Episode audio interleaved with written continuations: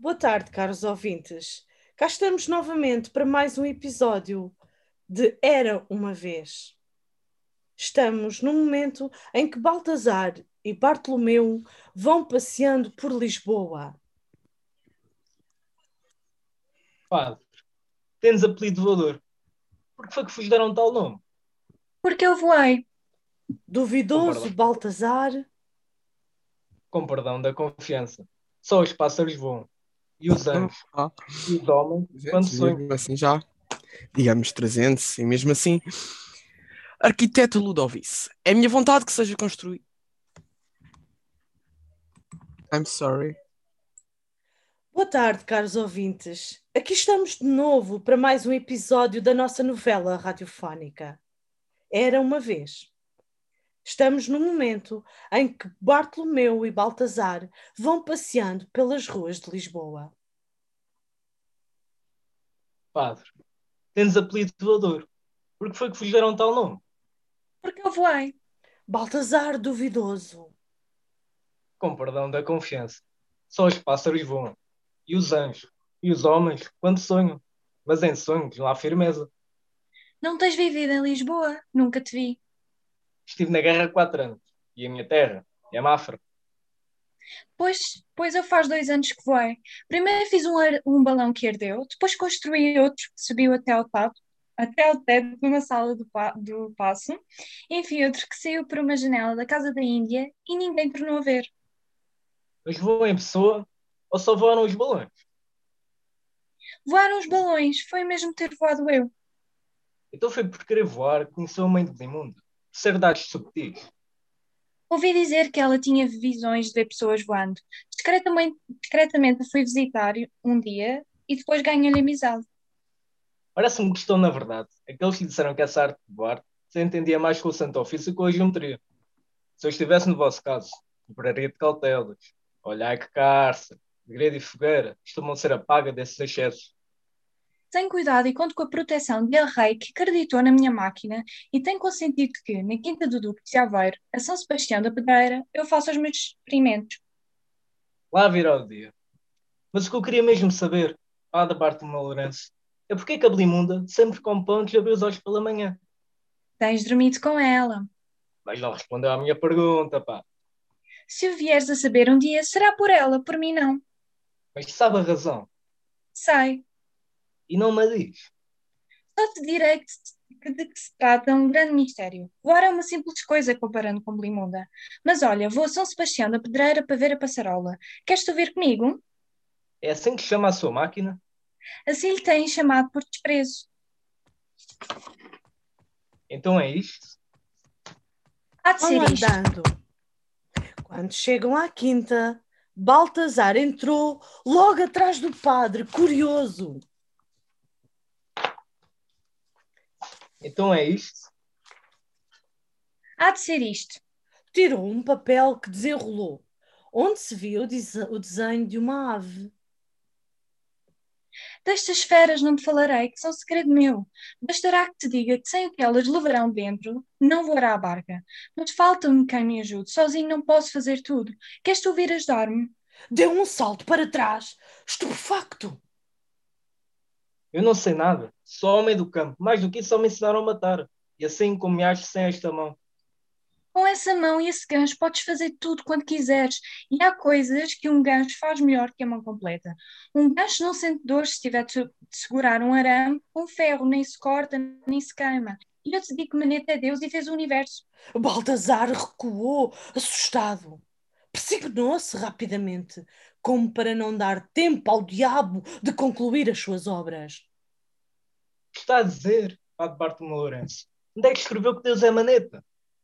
Não está escrito, sou eu que digo que Deus não tem a mão esquerda, porque é à sua direita, à sua mão direi- direita, que se sentam os eleitos. Não se fala nunca da mão esquerda de Deus, portanto, Deus é, man é maneta, Respirou Da mão esquerda. fundo padre e concluiu. da mão esquerda. Sete Sóis ouvira com atenção. Olhou o desenho e os materiais espalhados pelo chão, a concha ainda informe. Sorriu e, levantando um pouco os braços, disse: Se Deus é maneta e fez o universo, Este homem sem mão pode atar a vela e o arame cão de voar.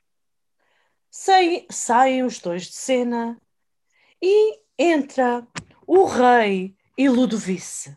O rei Dom João V está sentado no seu trono. Quando entra o arquiteto alemão João Frederico Ludovice, que superintende as obras do convento de Mafra.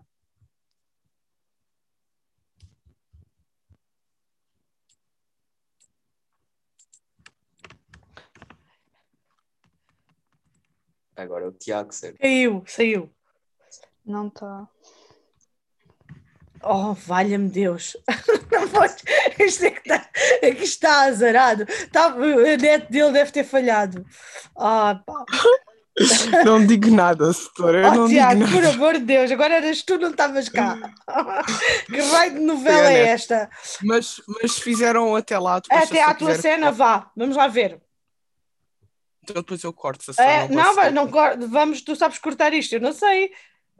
Sei, eu fazia rádio. Ah, é, mas isto é do Zoom. Eu depois mando a gravação a ver se dá para cortar. Dá, então manda a gravação e eu Então corto. Então vamos lá ver. Vou retomar, ok? Ok. Caros ouvintes, houve uma falha de energia. Voltamos à nossa novela radiofónica. Está então o rei Dom João V sentado no seu trono. E entra o arquiteto alemão João Frederico Ludovice, que superintende as obras do convento de Mafra. Arquiteto Ludovice, é a minha vontade que seja construída na corte uma igreja como a de São Pedro de Roma. A vontade de Vossa Majestade é digna de, de grande rei que mandou identificar Mafra. Porém, as vidas são breves, Majestade. E São Pedro, entre a benção da primeira pedra e a consagração da última, consumiu 120 anos de trabalhos e riquezas. O que eu pergunto, com todo o respeito, é se vale a pena estar a, a construir uma basílica só ficará terminada no ano 2000, supondo que nessa altura ainda há muito. O rei fica embatucado a pensar e, por fim, bate na testa, resplandece-lhe a fronte, rodeia um nimbo de inspiração. E se aumentássemos para 200 frados o convento de Mafra? Quem diz 200 diz 500. Diz mil. Estou que seria uma ação tão grandiosa como a basílica que não pode haver. Pensativo. Ludovice. Mil frados, 500 frados, é muito frado, Majestade. Acabávamos por ter de fazer uma igreja tão grande como a de Roma, para lá poderem caber todos. Então, quantos? Digamos 300. E mesmo assim já vai ser pequena para, para eles a basílica que desenhei e está a ser construída com muitos devagares, se me é permitido o reparo. Sejam 300, não se discute mais. É esta a minha vontade. Assim se fará, dando Vossa Majestade as necessárias ordens. Podes sair e já agora pelo caminho mandamos chamar o almoxerife. Entra o almoxarife com os livros da escrituração que coloca sobre a mesa.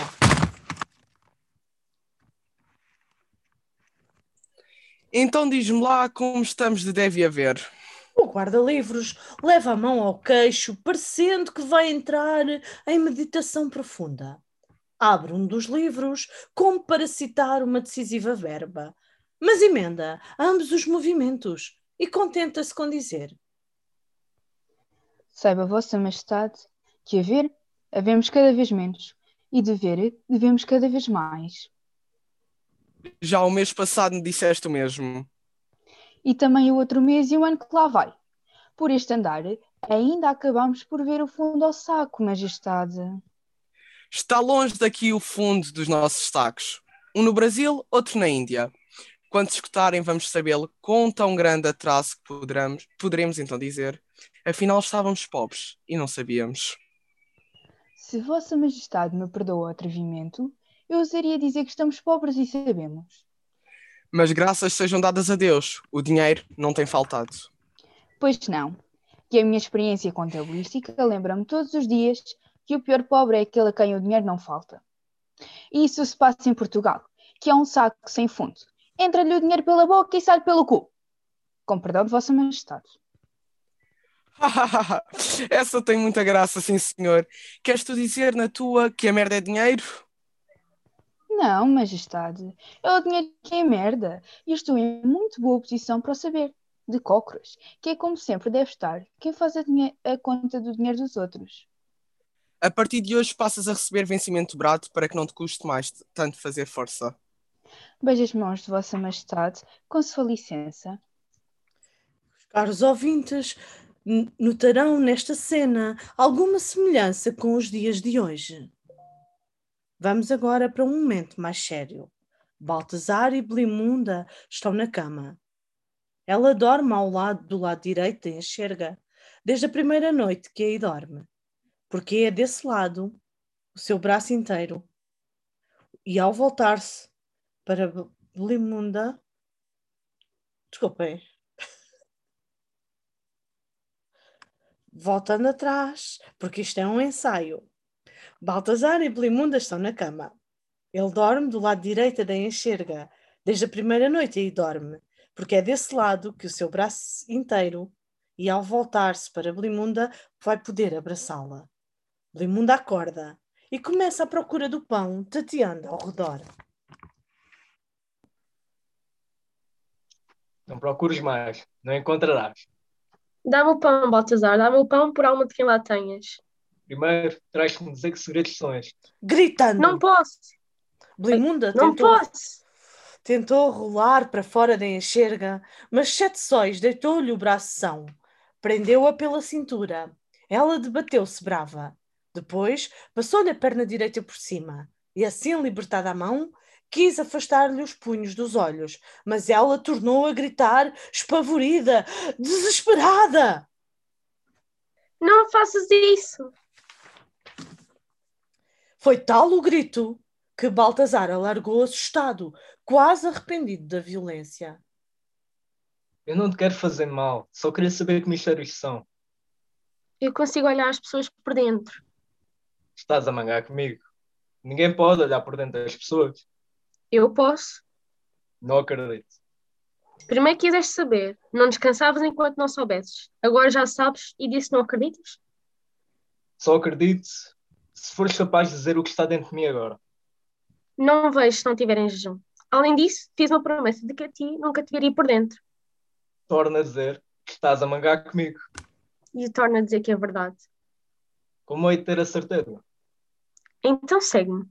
Belimunda levanta-se e Baltazar séria.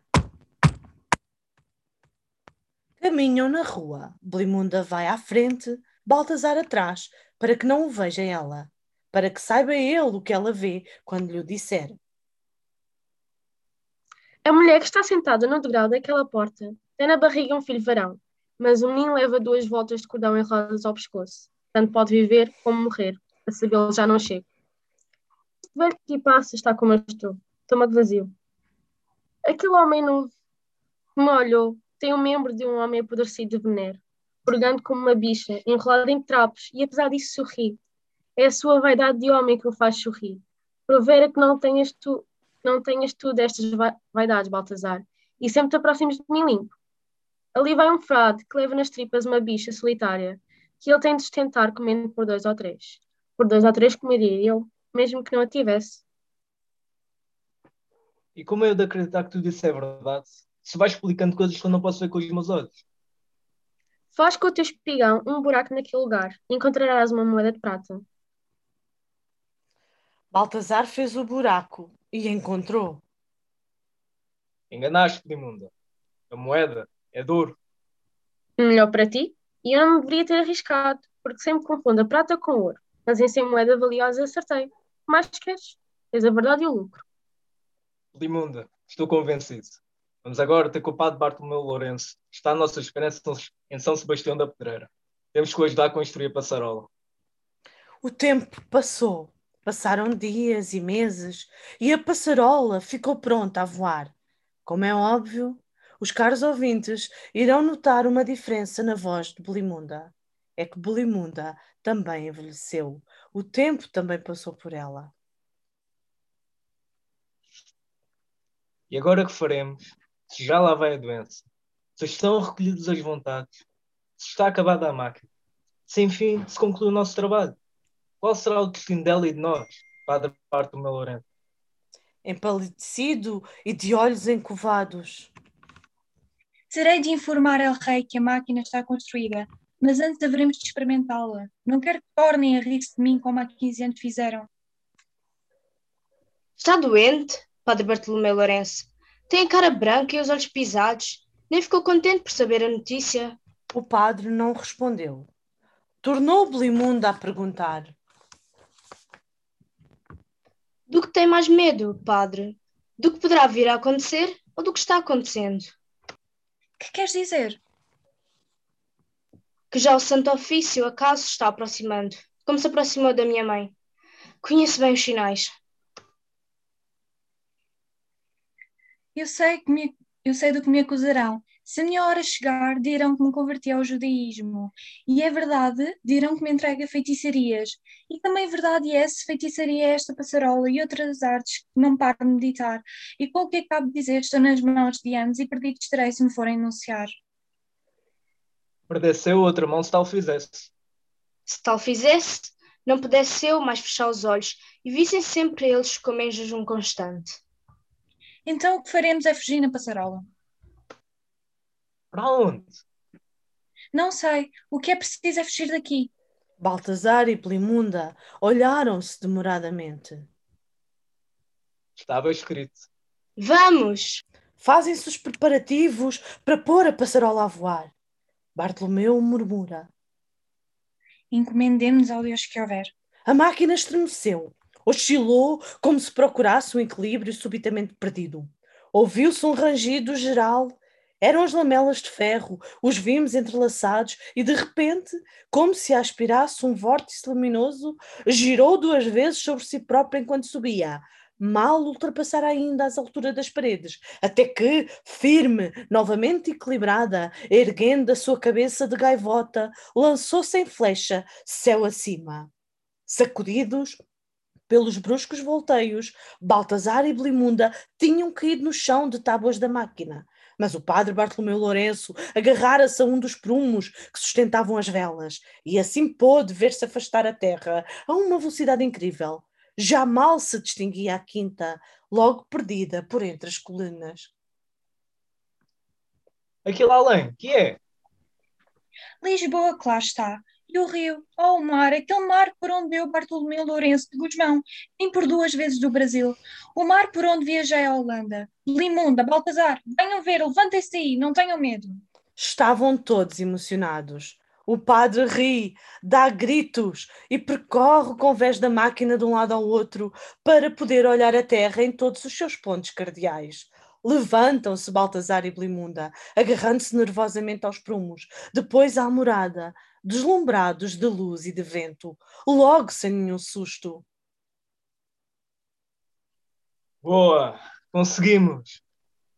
Dá o falo, Baltazar, que já estamos a descar a percunhar. É Mafra além em minha terra. Lá está a obra do convento, quase terminada. Isto aqui é a Serra do Barregudo e aquele monte além muito grande. É monte junto. Baltazar abraçou-se a Belimunda e desatou a chorar. Parecia uma criança perdida. Um soldado que andou na guerra e agora soluça de felicidade, abraçada a Belimunda, que lhe beija a cara suja.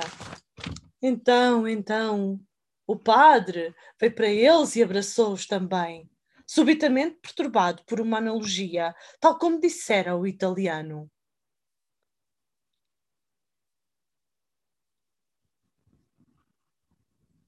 Scarlatti tinha razão. Pai, Filho e Espírito Santo. Bartolomeu, só há um Deus. Onde é que nós temos o Bartolomeu? Caiu também? Sofia! Ah, senhora, o, o meu micro não, não desmutou. Eu cortei. Pronto, mas uh, aquelas pausas. Vou, vou, voltar. Até porque aqui tínhamos que ter uh, o texto que eu ainda não preparei a explicar que uh, o, o Bartolomeu morreu. Pronto, então vá. Não. Não. Hum. E agora, Agora sim. já está. Caros ouvintes, lamentamos mais esta interrupção. Problemas aqui com a nossa emissão, talvez pela forte chuva que se faz sentir em Lisboa e arredores, nomeadamente Sesimbra. Voltando à nossa novela. Após o voo da passarola, o padre Bartolomeu, que já estava louco, tentou pegar fogo ao objeto e fugiu, fugiu para Toledo, onde acabou por morrer. Baltazar também desaparece. Por longos anos, e Blimunda, triste e desamparada, vai procurá-lo por este país fora. Viu aqui um homem, sem a mão esquerda, e alto como um soldado da Guarda Real, barba um pouco grisalha. Não vi tal. Blimunda continua a correr como doida, tão extenuada por fora, noites sem dormir, como resplandecendo por dentro, dias sem descansar. Passaram dois anos. Viu aqui um homem, sem a mão da esquerda, e alto como um soldado da Guarda Real, barba toda grisalha. Parece que a conhece. Não passou por aqui há dois anos? Blimunda continua a correr como doida, tão extenuada por fora, noites sem dormir, como resplandecendo por dentro, dias sem descansar. Baltazar, Baltazar, por onde andas? Já percorri o país de les a les. Há nove anos que não sei de ti. Esta é a sétima vez que passo por Lisboa. Encontrou-o. Seis vezes passara por Lisboa. Esta era a sétima. Não comia há quase 24 horas e uma voz dizia-lhe: Não comas, que o tempo é chegado.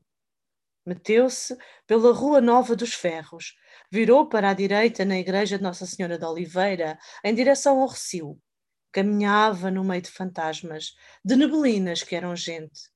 Entre os mil cheiros fétidos da cidade, a aragem noturna trouxe-lhe da carne queimada. Havia multidão em São Domingos, archotes, fumo negro, fogueiras. Abriu caminho, chegou-se às filas da frente e, acercando-se de uma mulher, perguntou: Quem são? De três sei eu. Aquela além e aquela são pai e filha que vieram por culpas de judaísmo. E o outro, o da ponta, é um que fazia comédias de boni bonifrates e se chamava Antônio José da Silva. Dos mais não vi falar. São onze os supliciados. A queima já vai adiantada. Os rostos mal se distinguem. Naquele extremo arde um homem a quem falta a mão esquerda. Talvez por ter a barba enegrecida, prodígio cosmético da fuligem, parece mais novo. E uma nuvem fechada está no centro do seu corpo. Então Blimunda disse: Vem. Desprendeu-se a vontade de Baltazar Sete Sóis, mas não subiu para as estrelas, se à terra pertencia e a Blimunda. Caros ouvintes, após este ensaio, voltaremos brevemente com a novela no seu melhor.